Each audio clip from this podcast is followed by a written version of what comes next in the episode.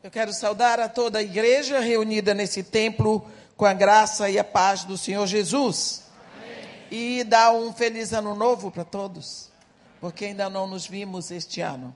E também gostaria de convidar os irmãos para abrirem a Bíblia no capítulo 19 do segundo livro dos Reis.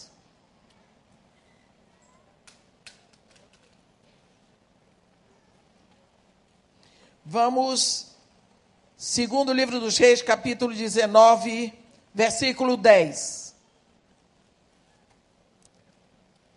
Segundo livro dos Reis, capítulo, no, capítulo 19, versículo 10. Onde está escrito assim: Assim falareis a Ezequias, rei de Judá: Não te engane o teu Deus, em quem confias, dizendo: Jerusalém não será entregue nas mãos do rei da Síria.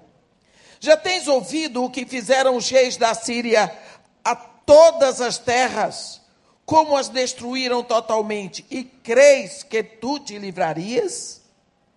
Porventura os deuses das nações livraram os povos que meus pais destruíram, Gozã, Harã e Rezefe, e os filhos de Éden que estavam em Telassar? Onde está o rei de Ramate e o rei de Arpade, o rei da cidade de Sefarvaim, de Rena e de Iva? Tendo Ezequias recebido a carta das mãos dos mensageiros, leu-a.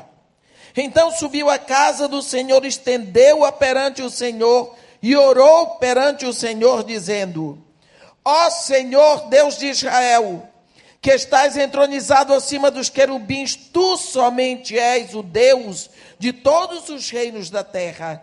Tu fizeste os céus e a terra.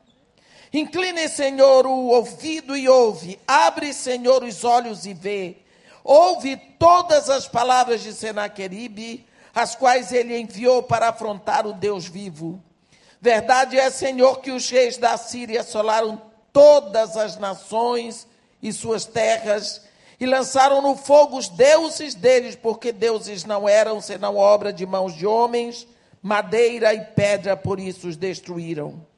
Agora, pois, ó Senhor nosso Deus, livra-nos das suas mãos, para que todos os reinos da terra saibam que só tu és o Senhor Deus.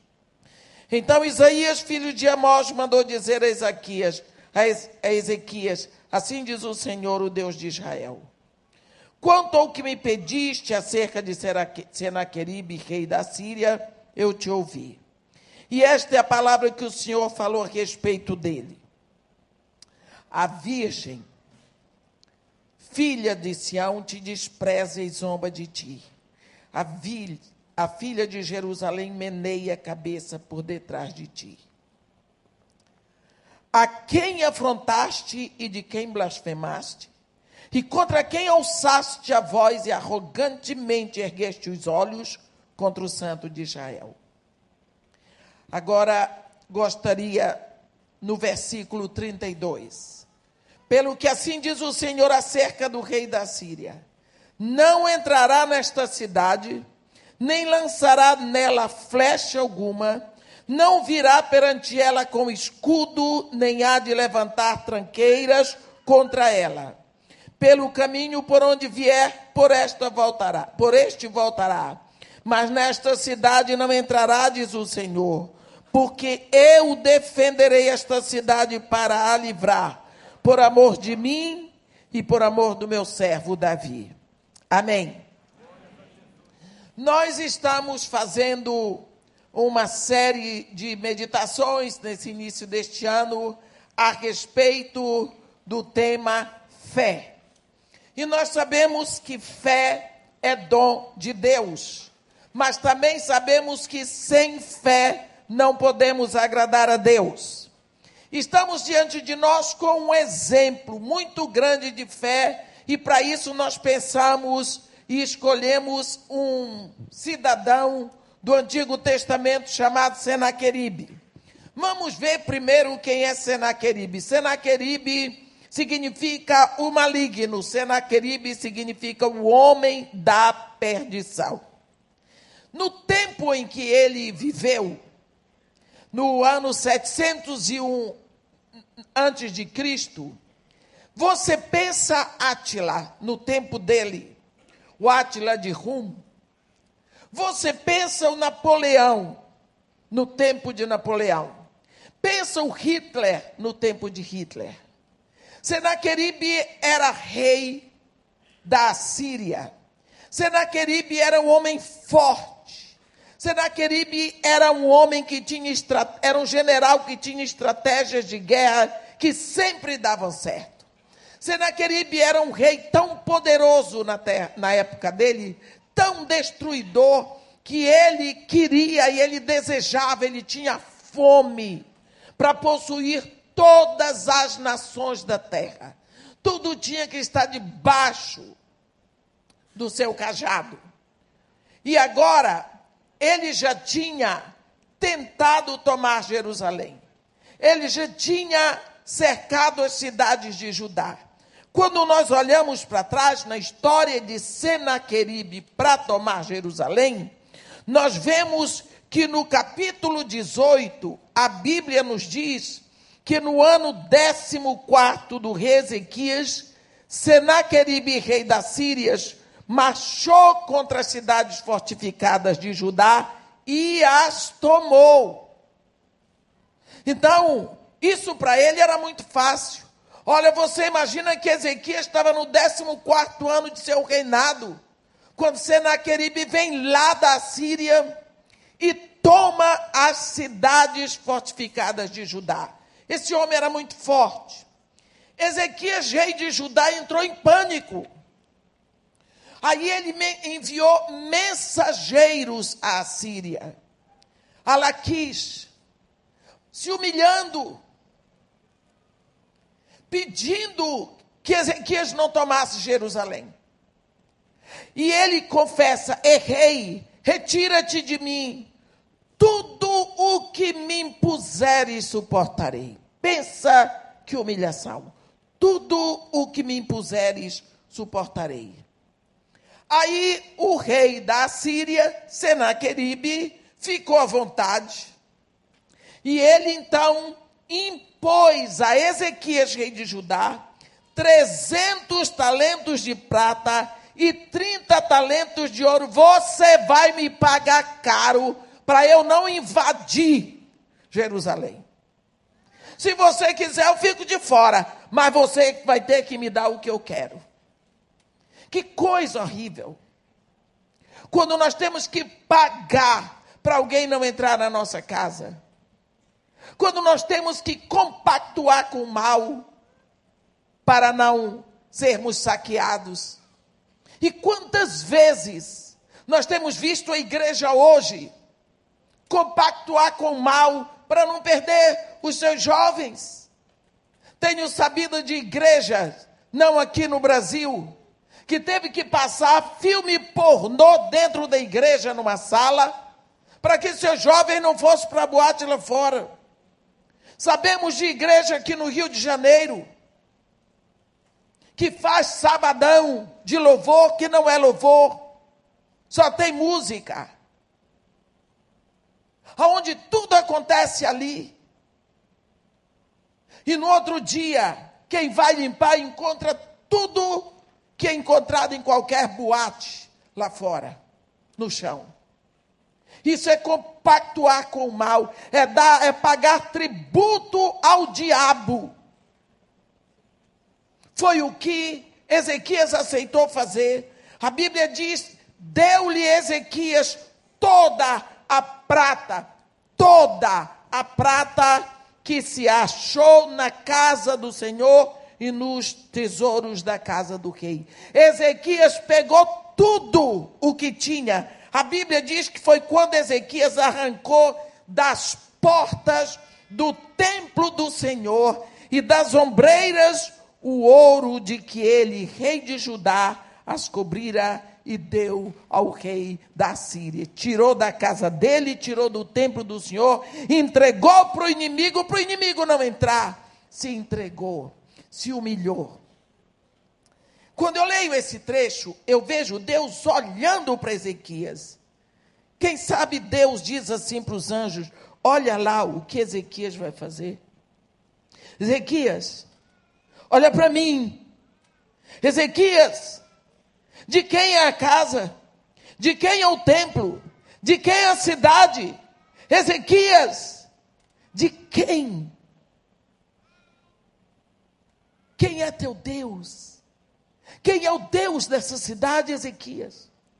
Abre os olhos, acorda. Para onde tu estás olhando, Ezequias? Ezequias só conseguia olhar para Senaqueribe e para a festa que Senaqueribe estava acostumado a fazer. Ezequias só olhava para o mal. Ezequias estava com medo, mas sentiu uma responsabilidade muito grande pela cidade de Jerusalém. O rei Senaqueribe recebeu tudo o que tinha cobrado e deu uma saidinha vitoriosa. Mas um tempo depois ele disse: Eu vou tomar. Ele já se curvou diante de mim. Aquilo não é rei. Eu vou entrar, porque agora vamos ver se ele ainda tem ouro e prata para me pagar.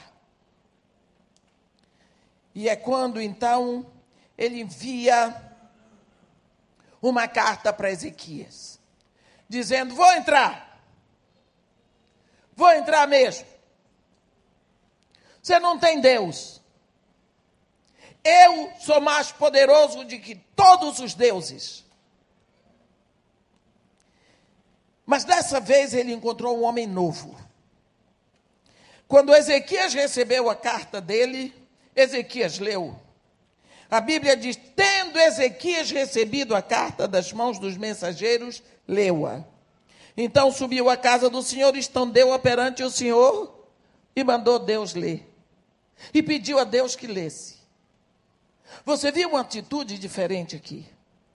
Ezequias aprendeu quem é dono da cidade. Ezequias, de uma hora para outra, compreendeu: eu sou o rei visível, mas eu sou apenas mordomo. Essa cidade tem um dono, nós todos temos donos. Deus é o Deus de Israel. Portanto, Senhor, está aqui. Essa é a carta que Senaqueribe, rei da Síria, mandou, te chamando para briga, porque tu és o dono daqui. E quando este homem, isso é um momento dramático na vida de Ezequias, porque ele estava no meio da turbulência, no meio de uma tempestade, ele estava no meio de uma grande confusão, porque agora ele não tinha como enfrentar Senaqueribe, ele não tinha mais prata nem ouro para dar. Agora, nessa situação, ele reconhece que Deus é Deus. Então, agora, ele entrega a situação para Deus. Olha, eu gosto de uma frase de Jesus Cristo que ele fala para os seus discípulos: Onde está a vossa fé? Quando eles iam atravessando o mar para o outro lado, Jesus diz: passemos para o outro lado do mar. E no meio veio uma grande tempestade, os discípulos o foram acordar. E ele disse: Onde está a vossa fé? Significa, se é que você tem fé, aonde é que ela está? Vocês devem ter deixado em casa. Mas a fé é para a hora da tempestade. Quando tudo está bem, não precisa de fé. Ainda agora eu ia descendo de casa e tinha um casal que vinha descendo junto comigo e nós fomos direto para a garagem. E eu disse para eles: Vocês vão para a igreja? Ela disse: É, nós vamos aqui na igreja Santa Terezinha, perto do Rio Sul. Eu disse: Também vou para a igreja, mas vou lá no recreio. E já orei pedindo a Deus que eu consiga chegar em casa na volta por causa dos blocos. Ela disse: Hoje você não chega em casa. Eu digo: Vou chegar sim. Estou saindo e vou voltar. Ainda vou sair de novo e vou voltar de novo. Que história é essa que eu não vou chegar em casa? Para quem tem casa aqui e tem casa lá em cima, se Deus não me levar para casa daqui, leva para de lá. Mas eu vou chegar em casa. Eu não tenho problema com casa. Porque Deus sempre vai me levar para casa. Qual delas eu não sei. Mas tem duas. Não é? Você vai chegar em casa, meu irmão. Se é daqui de baixo, ela de cima, eu não sei, mas as duas são ótimas. É? A lá de cima é melhor, mas a gente não quer ir. Tudo bem. Deus também sabe disso, que conhece o nosso coração. Por causa dos blocos, eu disse comigo: não tem bloco, eu entro no bloco. Só que meu bloco é outro. Olha, a fé é para essa hora. A fé é para a hora da tempestade. Quinta-feira eu tinha que vir pregar na Barra. O prefeito apareceu, coitado, e fez aquele aviso todo, tanta boa vontade. Aquilo tudo foi para o prefeito aparecer. Que ninguém via o rosto do prefeito. E ele não é feio de se olhar. Mas o prefeito apareceu preocupado com a população. Que momento agradável, né? Você vê o prefeito da cidade preocupado com você, foi bom. Eu me senti importante de morar no Rio. Pessoal, meu filho ligou para mim, a senhora não vai. Eu digo, por quê? Então eu vou com a senhora, se não vem não. Eu vou, que Deus me deu um carro. E se ele me deu o carro, ele tem juízo. Eu fui. Olha, eu nunca cheguei tão rápido na barra porque os medrosos não vieram. E na volta eu cheguei em casa pela primeira vez antes de 10 horas da noite, saindo da barra. Porque a fé é para a hora da tempestade. Veio uma chuvinha só para lavar meu carro. A fé é para a hora da tempestade. Você viu que na primeira tempestade, Ezequias caiu? Mas agora vem uma tempestade maior, porque Ezequias, na primeira ameaça de Senaqueribe, ele disse assim: Tudo o que me impuseres suportarei. E por quê? Porque ele tinha dinheiro, ele tinha prata, ele tinha ouro, ele contou com tudo isso, mas agora ele não tem é nada. A fé é nessa hora. É quando você já não tem mais para onde pedir, você não tem mais para onde olhar, você não tem mais, tem, tem mais nada. Aí você olha para cima e diz: Senhor, agora você clama porque sabe que Ele é a sua segurança. Deus não aceita repartir a sua glória. Quando você só olha para Ele, você não tem mais nenhum recurso. Ele diz agora: o olhar está todo em mim. Agora ele responde porque ele é o único que está sendo chamado naquela hora. Quantas vezes você clama por Deus, mas você ainda tem fé num dinheirinho que está lá? Você ainda fé, tem fé no médico que vai responder? Você não sabe que nessa hora Deus está esperando que a sua fé esteja só nele. Agora ele vai responder. Tá bom? Então Senaqueribe, agora da segunda vez, não tem mais ouro nem na casa de Deus, quanto mais na casa dele.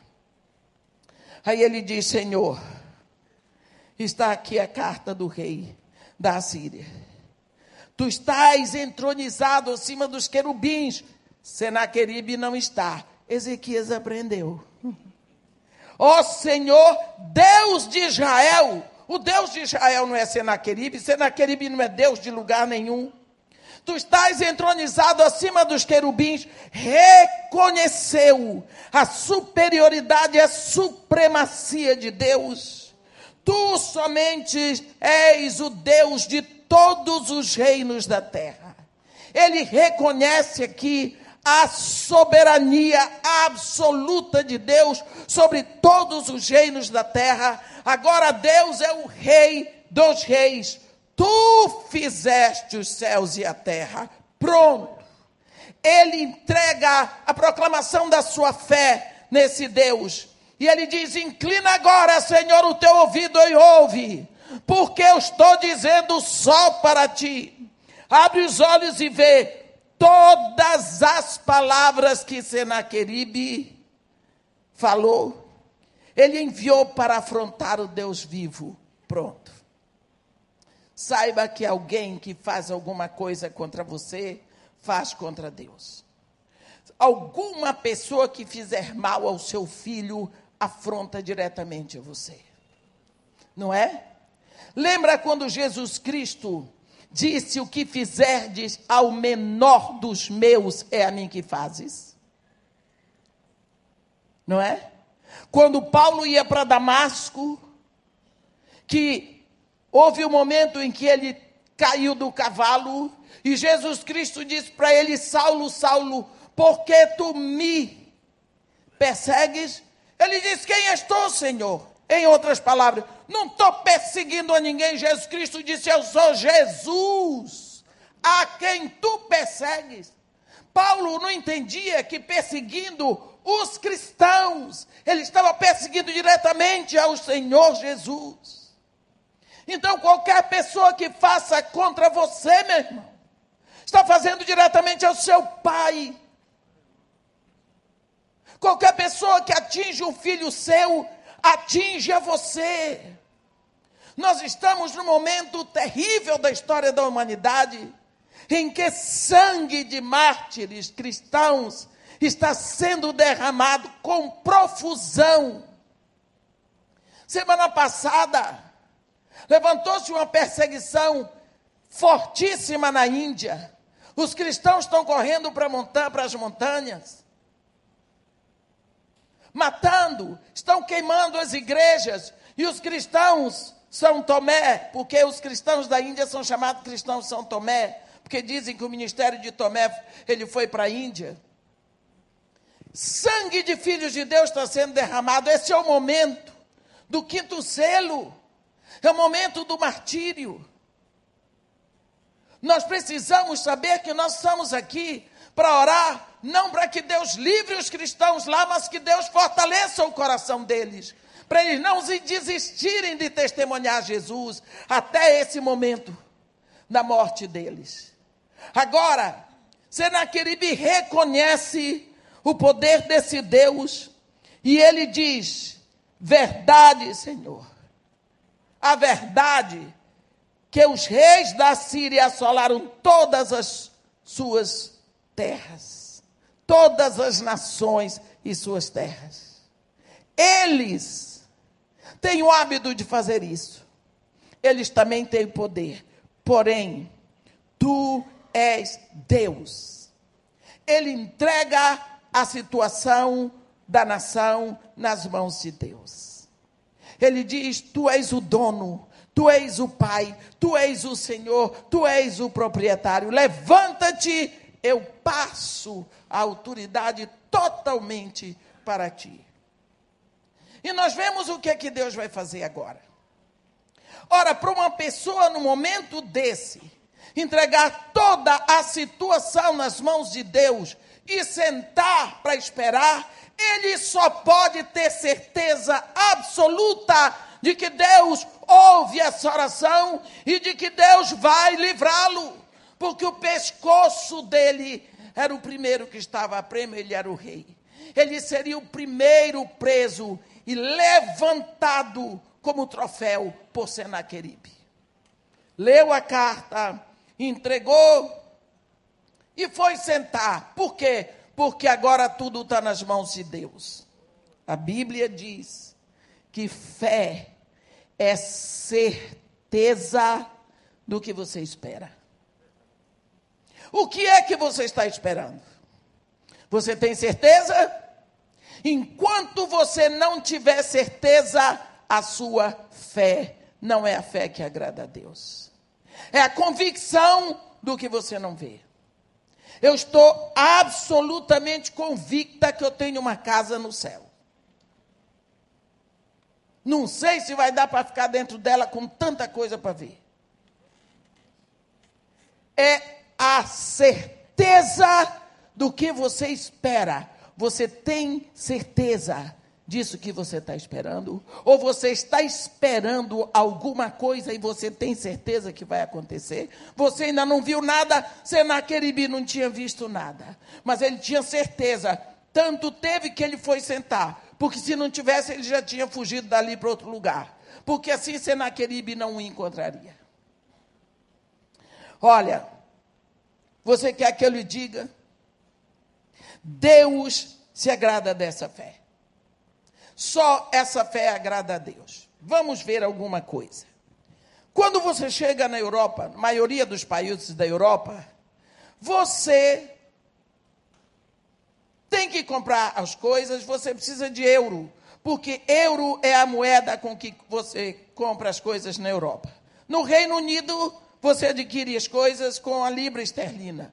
Nos Estados Unidos, com dólar. No Brasil, com real. Quanto mais você tem real no Brasil, mais rico você é, mais você compra coisa. Porque você tem o real, o real é a moeda do Brasil. Mas qual é a moeda do reino de Deus? A moeda do reino de Deus é fé. Quanto mais fé você tem, mais você adquire riquezas do reino. A moeda para adquirir as coisas no reino é a fé, meu irmão. Quanto mais fé, mais cheio de poder você se torna. Porque você se torna rico de fé. Isso aconteceu com Ezequias. Você vê que ele cresceu. Eu estou fazendo essas duas visões para você ver que você pode estar na fase, primeira fase de Ezequias, entregando tudo para se ver livre do mal, mas ele cresceu. Quantas vezes precisamos ficar sem nada para olharmos para Deus? Foi depois que o rei Ezequias ficou sem ouro e sem prata, que ele pôde entender que o dono da casa é Deus. E Deus, agora que recebe a cidade, ele simplesmente diz: Senaqueribe não entrará nesta cidade, o grande Senaqueribe o grande homem de poder, não lançará nela nenhuma flecha. Pensa o que é isso. Não virá perante a cidade com escudo, não vai, a cidade não vai vê-lo. E eles já estavam em volta, eles já tinham cercado, mas Deus disse: ele não vai vir, ele não vai levantar um escudo, a cidade nem vai olhar para a cara deles. Por quê? Pelo caminho por onde vier, ele vai voltar. Mas nesta cidade não entrará. Por quê? Porque eu defenderei esta cidade.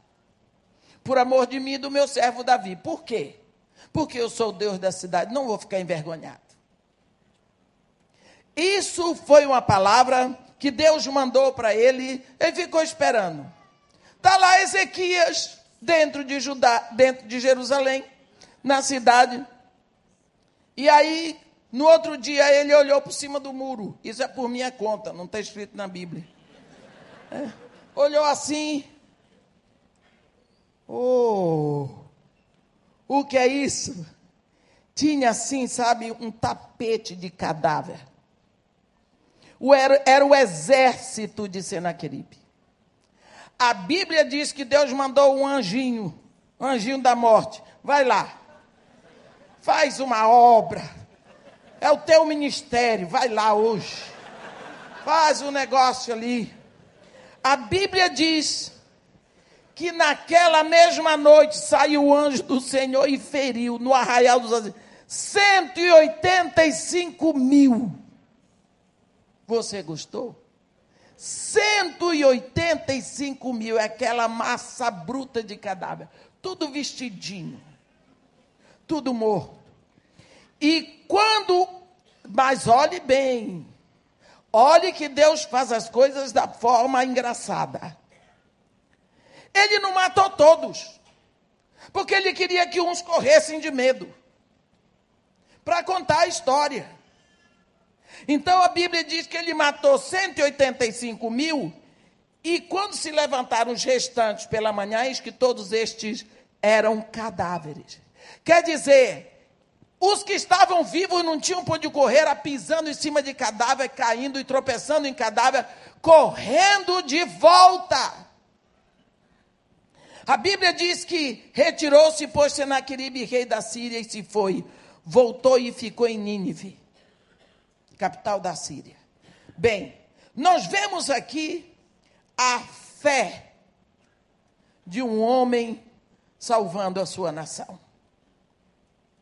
A fé de um homem salvando sua nação. Há muitos e muitos anos, nossa nação está mambembe esta é a palavra, mambembe. Nossa nação está mancando. Nossa nação está doente do coração. Porque nós temos levantado como proteção, o povo grita, o povo aplaude um ídolo que ainda do mais é uma madroeira, dizendo que é padroeira. E nós sabemos que tudo que toma o lugar de Deus é ídolo. E nós não temos tido um filho de Deus no poder. Temos orado e pedido a Deus um filho de Deus que possa clamar pelo nome de Deus e fazer o que Ezequias fez lá em cima. Então, a nossa nação está sofrendo as dores do afastamento. O dia que nós tivermos um filho de Deus lá em cima, a coisa vai ser diferente. Mas no Brasil tem uma igreja e nós precisamos entregar a direção da nossa nação nas mãos do verdadeiro dono. Mas isso tem que ser feito em fé. Para você fazer as coisas com Deus, você tem que ter fé. Quantas vezes nós esquecemos que se a oração de um homem salva a sua nação. Quantas vezes isso está escrito na Bíblia? Quantas vezes você tem tido problema na sua casa? Porque você não se levanta entregando a autoridade, o domínio, a direção da sua casa ao dono da sua casa. Deus está interessado que o seu lar seja um lar de prosperidade. Deus está interessado que sua família seja uma família de paz. Deus está interessado que você seja honrado, meu irmão, que você seja respeitado, que você se alegre na sua casa. Deus está interessado, minha irmã, que você seja uma mãe feliz, uma esposa companheira de primeira qualidade na sua casa. Deus está interessado no bem da sua família mas você tem esquecido de passar para as mãos de Deus a autoridade. Você tem colocado a autoridade do dinheiro na frente. Quando você lembrar todos os dias de manhã de anunciar que Deus é o dono da sua casa, o dono dos seus filhos, o dono do seu marido, da sua esposa, Deus toma a frente e desbarata toda a quadrilha que está em volta isso não significa que você não vai ter lutas, porque as lutas são necessárias exatamente para fortalecer os músculos da nossa fé. É de luta em luta que nós vamos nos tornando cada vez mais resistentes às dificuldades que hão de vir, porque nós ainda estamos aqui na terra. Quantas vezes nós pensamos, por que eu tenho que sofrer? Você tem que sofrer porque você está na terra depois do pecado original. Lembra de Eva? Quando Eva, quando Deus criou Eva, é tão bonito, não é? Porque Deus faz Eva. Eva é a única mulher zero quilômetro que a gente conhece. Eva nasceu pronta. E o que é melhor, com um marido prontinho para ela, feito por Deus, ela não teve que paquerar.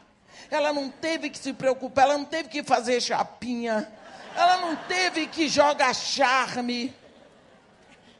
Treinar umas enroladas. Ela não teve que fazer nada disso. Estava lá um homem pronto para ela, feito por Deus. Não é bom, minha irmã? É bom demais. Além do mais, quando Deus pega a Eva pronta, ele acorda Adão. Adão olha para ela e se mostra apaixonado. Ah, pedaço de mim, chamar-se a varoa, porque do varão foi tirado.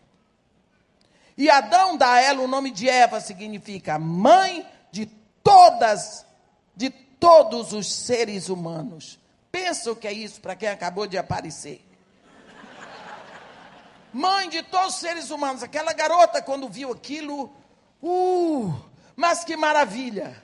Aí vem Deus, como se fosse pouco, e ainda diz: crescei, multiplicai-vos, enchei a terra dominada. Eva disse: dominai. A Eva disse: estou com a bola toda. Mãe de todos os seres humanos. Vou encher a terra. Eva não tinha mágoa, Eva não tinha amargura, Eva não tinha é, essa questão de memórias do passado, ela não tinha nenhuma memória.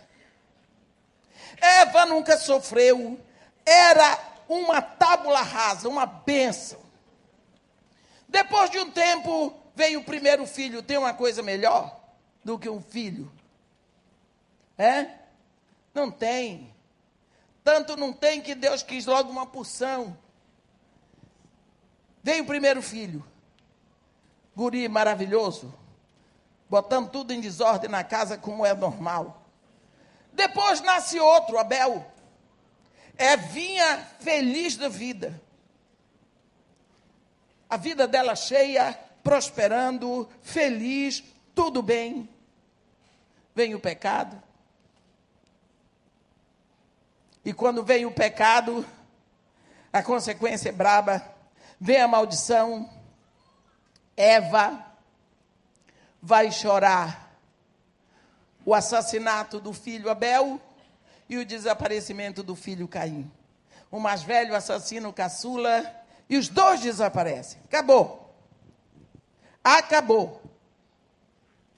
E agora ela vai conhecer dor, ela vai conhecer vazio, ela vai conhecer saudade, ela vai conhecer todas as dores que a gente tem quando ama.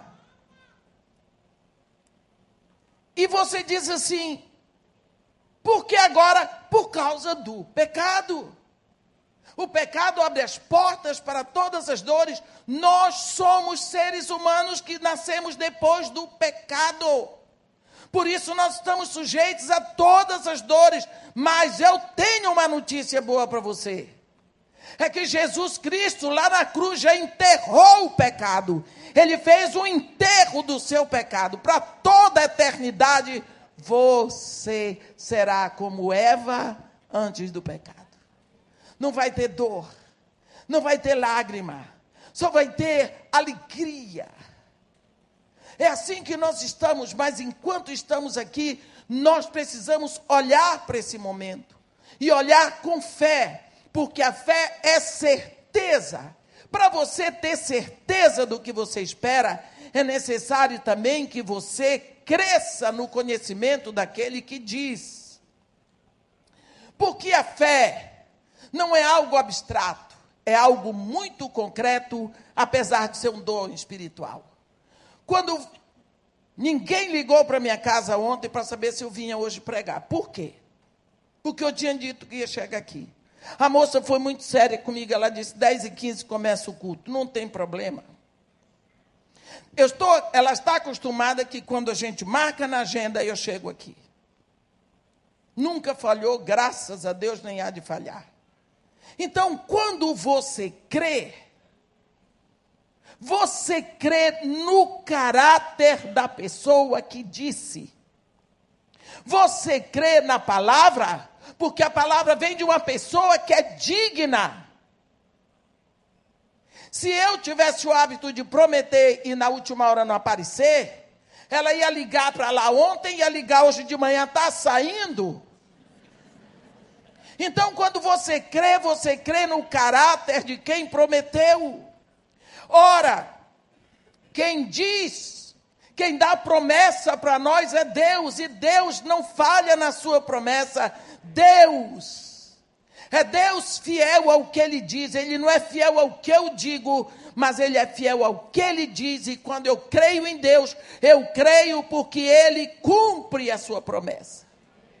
Os, Deus tirou todo o Israel, toda a nação do Egito. Mas daqueles que saíram, só dois entraram na terra prometida para ficar. Os outros caíram no deserto por quê? Porque não creram que Deus seria capaz de cumprir a sua promessa.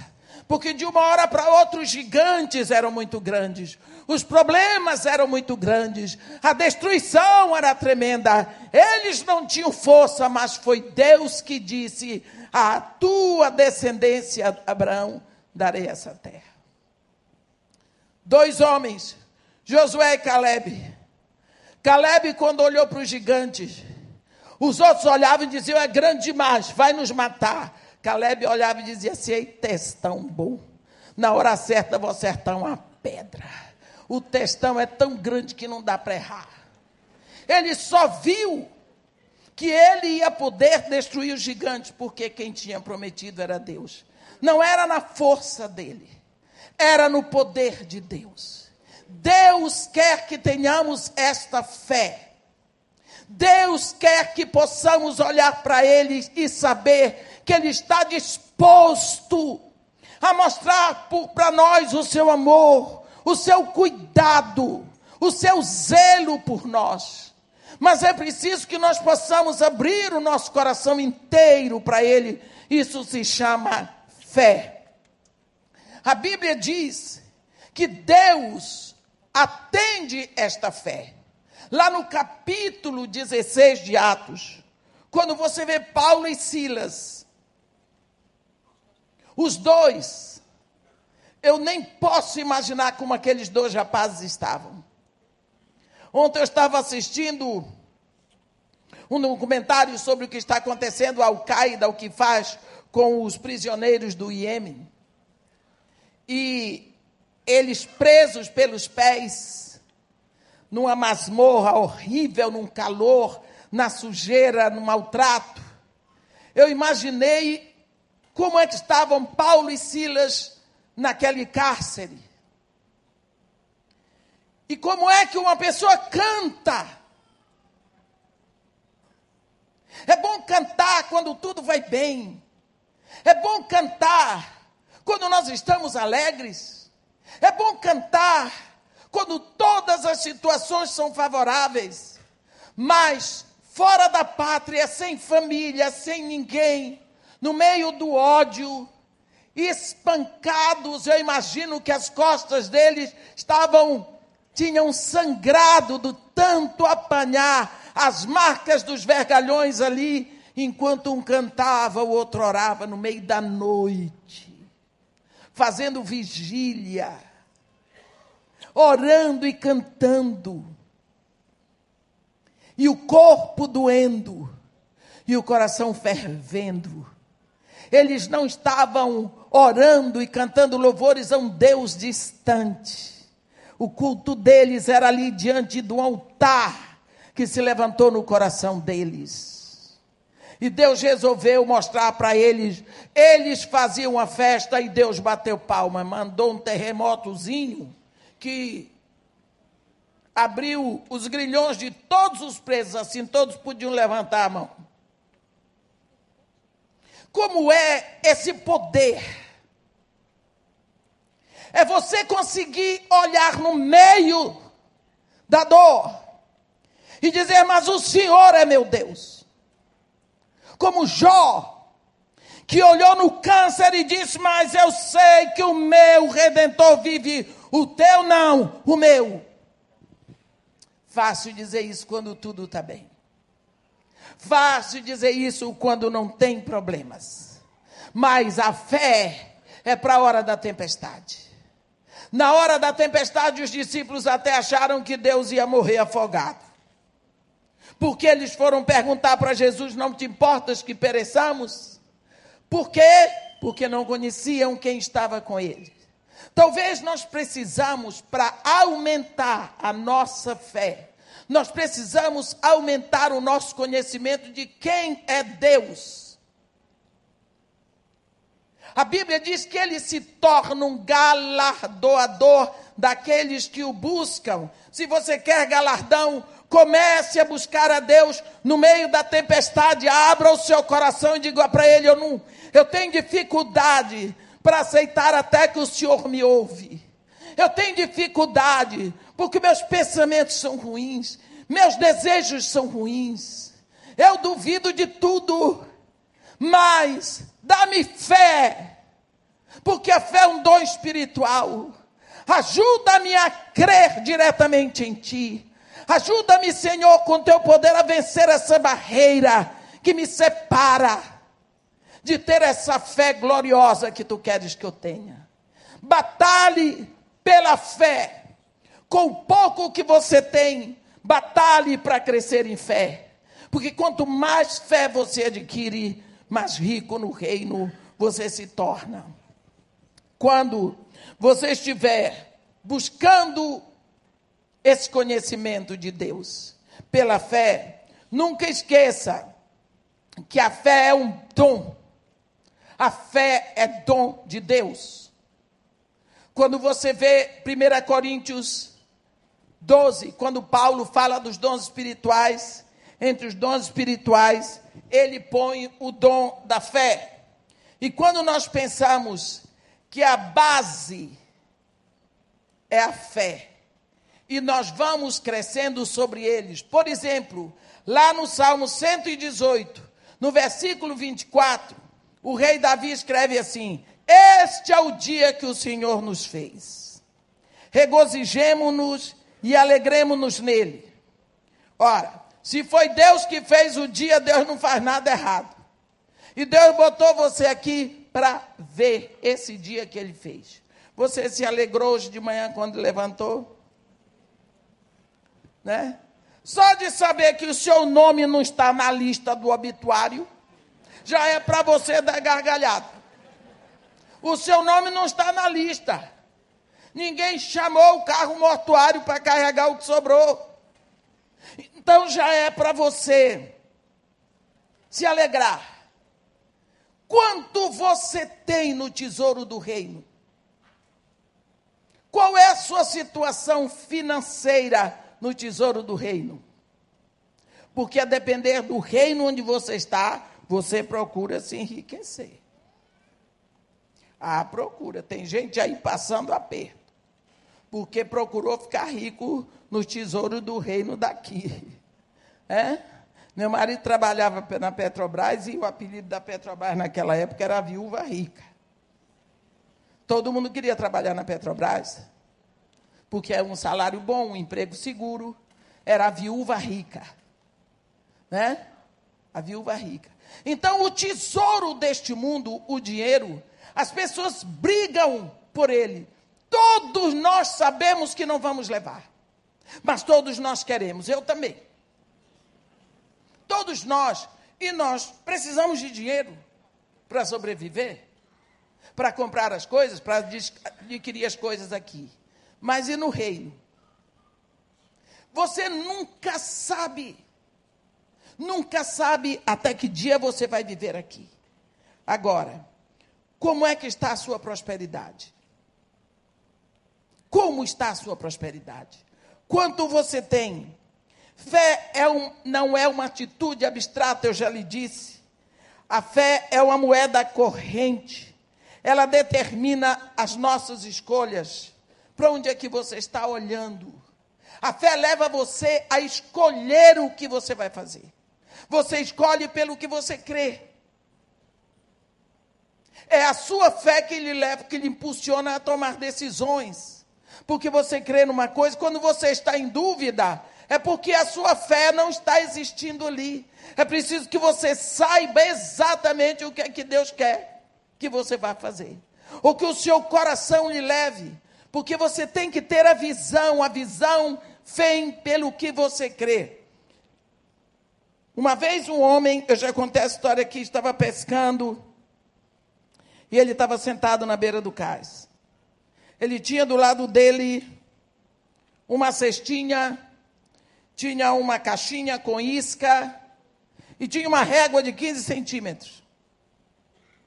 E cada peixe que ele pescava, ele media. Se o peixe fosse maior que a régua dele, ele devolvia para o mar. Pescava outro, se fosse igual ou menor, ele guardava na cesta. E tinha um homem olhando aquilo e disse: Mas como é que pode? Esse homem devolve peixes maiores para o mar e fica só com os menores. E o homem foi lá e perguntou para ele: Por que, que o senhor faz isso? Ele disse: É que a minha frigideira só tem 15 centímetros de diâmetro. A frigideira dele. É? A frigideira dele tinha limitado as aquisições dele. A sua fé é a sua frigideira. A sua frigideira tem que ser tão grande, tão grande que caiba o mar todo. Quando Jesus Cristo chamou os discípulos, ele chamou pescadores, porque pescador, ele tem uma visão assim, ele olha aquele mar imenso, ele não está vendo nenhum peixe, ele diz, mas tem. O pescador acredita que tem peixe, ele não vê nenhum, mas ele tem certeza do que ele espera, e ele tem convicção do que ele não vê. O pescador tem um princípio de fé. Ah, pescador mente, não sei. Pescador sonha. Se fosse só pescador que mentisse, Brasília era o lugar que tem mais pescador. É, era o lugar dos pescadores. Mas no mundo estamos pecadores, né? Então, se você pode olhar para o futuro e ver a sua casa uma casa dirigida aonde é glorificado o nome de Deus, comece a caminhar nessa direção. Comece a proclamar essa verdade. Comece a dizer que é assim, porque pelas tuas palavras serás salvo, pelas tuas palavras serás condenado. E se você vê que Deus quer isso para você, comece a proclamar essa verdade que está no coração de Deus. Deus diz: Filhos são herança do Senhor. Ah, é? Então meu filho é herança do Senhor? Então vai ser. Vai ser porque eu vou orar e isso vai acontecer porque Deus disse que é. Ah, mas se é herança do Senhor, eu posso deixar ele do jeito que está, que Deus não se engana. Deus entregou na sua mão uma herança. A herança você pode fazer o que Senaqueribe fez. Entrega na mão de Senaqueribe tudinho. Não foi isso que que Senaqueribe fez primeiro, ele pegou o ouro e a prata toda e entregou para se ver livre. Então tem muitos pais que estão compactuando com o inferno para poder se ver em paz com o filho. Quantos pais estão com medo dos filhos? Quantos pais estão deixando que os seus filhos façam da sua casa um motel? Uma senhora me disse essa semana, irmã, o meu filho me apareceu com uma nova namorada. Ela é uma moça boa. Mas ela tem 15 anos, ela é 15 anos mais velha do que ele. Eu disse para ela, minha filha, por que você está me dizendo isso? Ah, irmã, eu deixei, eu disse, alguma vez você proibiu? Porque se meu filho me aparece em casa com uma namorada mais velha do que ele, 15 anos, já dizer qual é o problema que você tem comigo.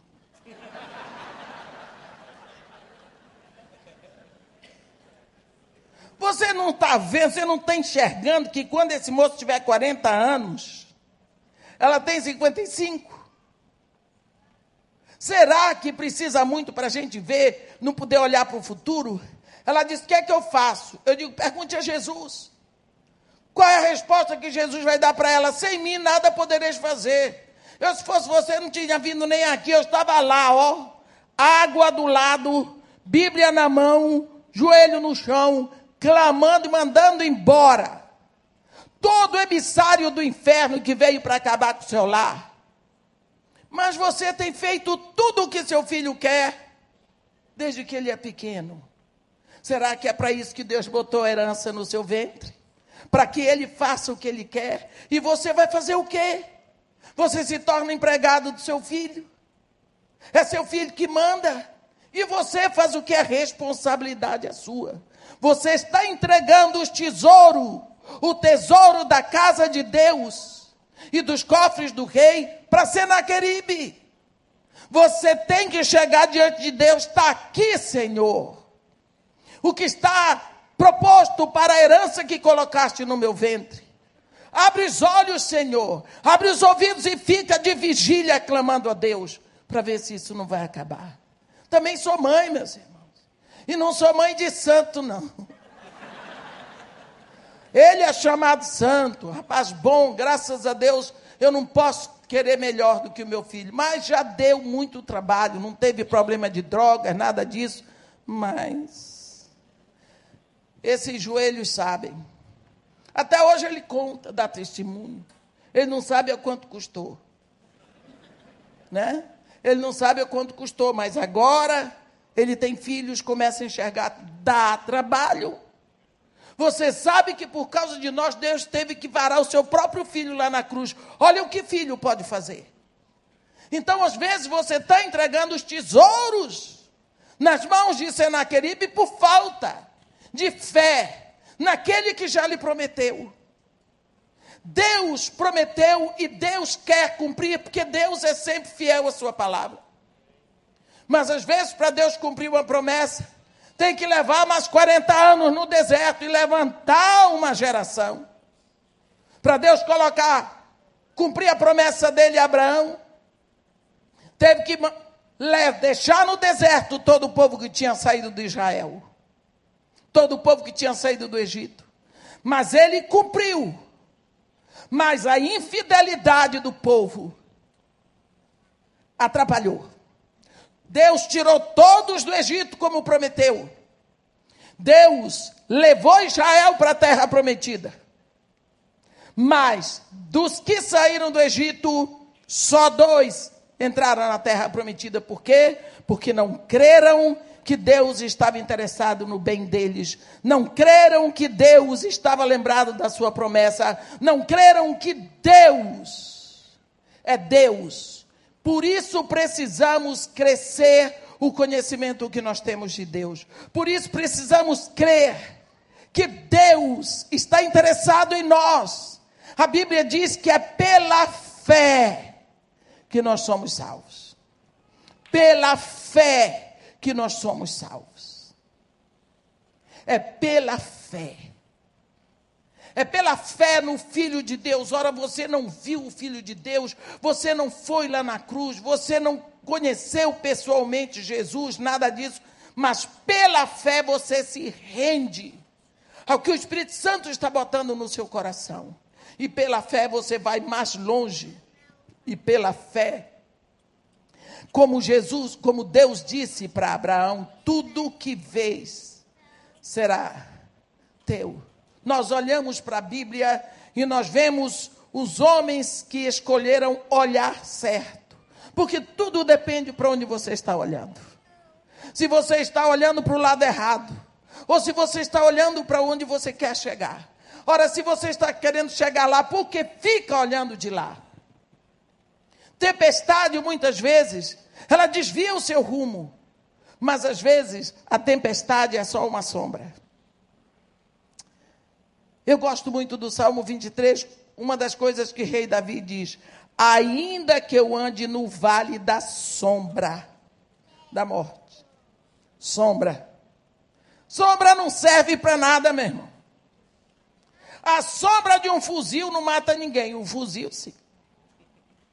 A sombra de uma serpente não pica ninguém, a serpente pica. A sombra da morte não mata ninguém, a morte sim, a sombra não.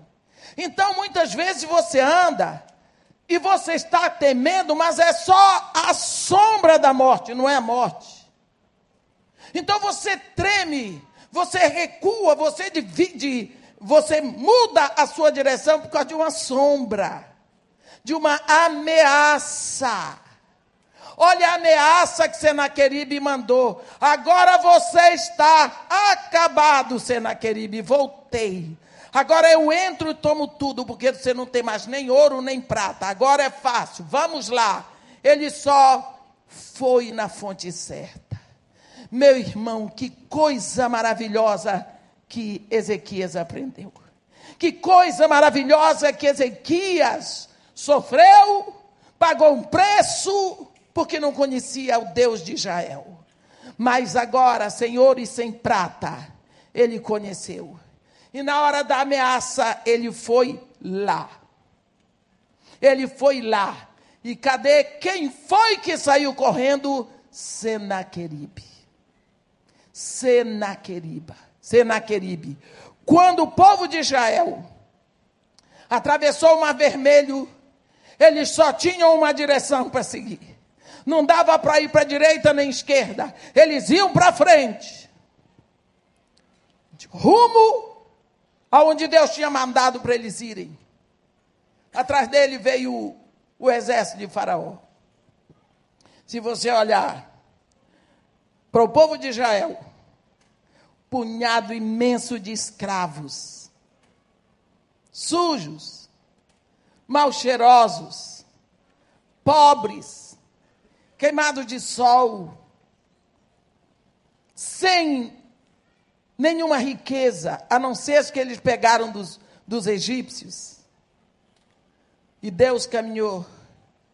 Mas o exército de Faraó era poderoso, rico, carruagens maravilhosas, cavalos os mais lindos de todo o planeta Terra, atravessando naquela velocidade o Mar Vermelho, todos eles viraram fish food, comida de peixe.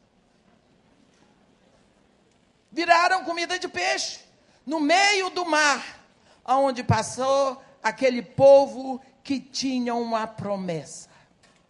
Não importa a aparência, do poder que vem contra ti.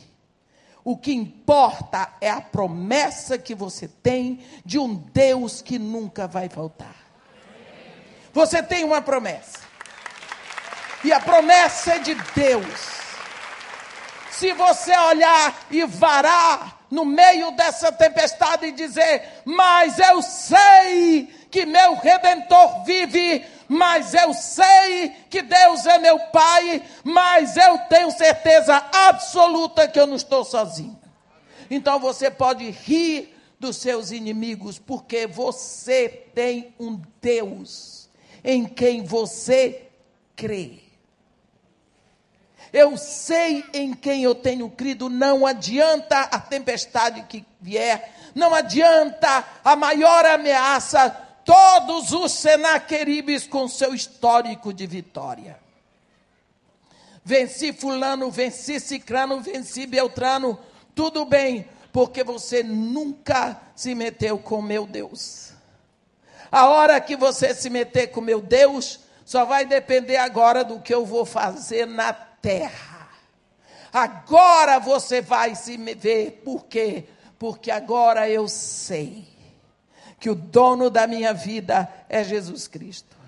Ele me comprou, ele pagou o preço, ele é meu dono, é meu proprietário. Não se meta comigo. Pronto. Eu fiz isso uma vez lá na favela. Depois eu fiquei umas duas semanas tremendo toda e chorando à toa. De nervoso. Mas na hora eu falei certo. Na hora eu professei a minha fé. Na hora eu fiz o inimigo ficar parado olhando para mim e dizer: Vai! Não disse nem em nome de Jesus. E ele foi, nunca mais voltou, nem vai voltar, porque morto não levanta. Mas quero dizer uma coisa para vocês. Eu não sei que ponto você está. Às vezes você está num mas. Você vê Caleb, depois de 40 anos, ele grita para Josué: agora dá-me este monte. Agora nós, às vezes, estamos assim como aqueles espias que foram. É, a terra que passamos a espiar é boa, mas a terra que passamos a espiar tem cidades, mas em hebraico esse mais cancela tudo o que foi dito antes. Às vezes você está assim. É, eu sei que Deus me ama, mas eu sei que esse é o trabalho dos meus sonhos, mas eu sei que Deus está interessado na minha família, mas eu sei que Deus é o Deus que sara, é Jeová Rafa, mas em quem é que você está crendo? Enquanto você tiver mas, você não está crendo no Deus que você deve crer. O caráter de Deus é firme. A personalidade de Deus é que Deus não muda, ele se move. Você tem que se segurar na palavra que foi dita por alguém que nunca falha. Nós precisamos crescer no nosso conhecimento de quem é Deus. Deus nunca vai falhar. Deus nunca vai dever. Deus sempre vai responder à altura. Basta que você aprenda que Ele é o Senhor, que Ele é o Deus que prometeu, Ele é o autor do bem, Ele está interessado em você. Você foi comprado e pago com preço do sangue do seu próprio filho. Ele não quer perder você não tem mais, não tem menos. Faça, saia da primeira fase de Ezequias, passe para a segunda e ande com liberdade. Eu tenho dono, a minha casa tem dono. Senhor, olha o que estão fazendo quanto herança. E esta fé, de você poder falar com seu Pai do céu, de frente, com alegria e com certeza, é a fé que agrada a Deus. É a fé que se chama tesouro do reino. Com ela você vai conseguir os tesouros, os tesouros infindáveis das bênçãos de Deus sobre a sua vida. Mande embora todo o Senaqueribe, sem brigar com o Senaqueribe, apenas procurando quem é seu dono, quem é seu guarda. Qualquer hora do dia e da noite porque a Bíblia diz que aquele que lhe guarda nem pisca. Os olhos dele estão sempre sobre você. Ele não fecha os olhos, ele não vira de costas, ele está interessado em você. Amém? Amém. Que Deus lhe abençoe, nos abençoe e nos guarde. Que faça resplandecer o seu rosto sobre nós. E tenha misericórdia de todos nós. Amém.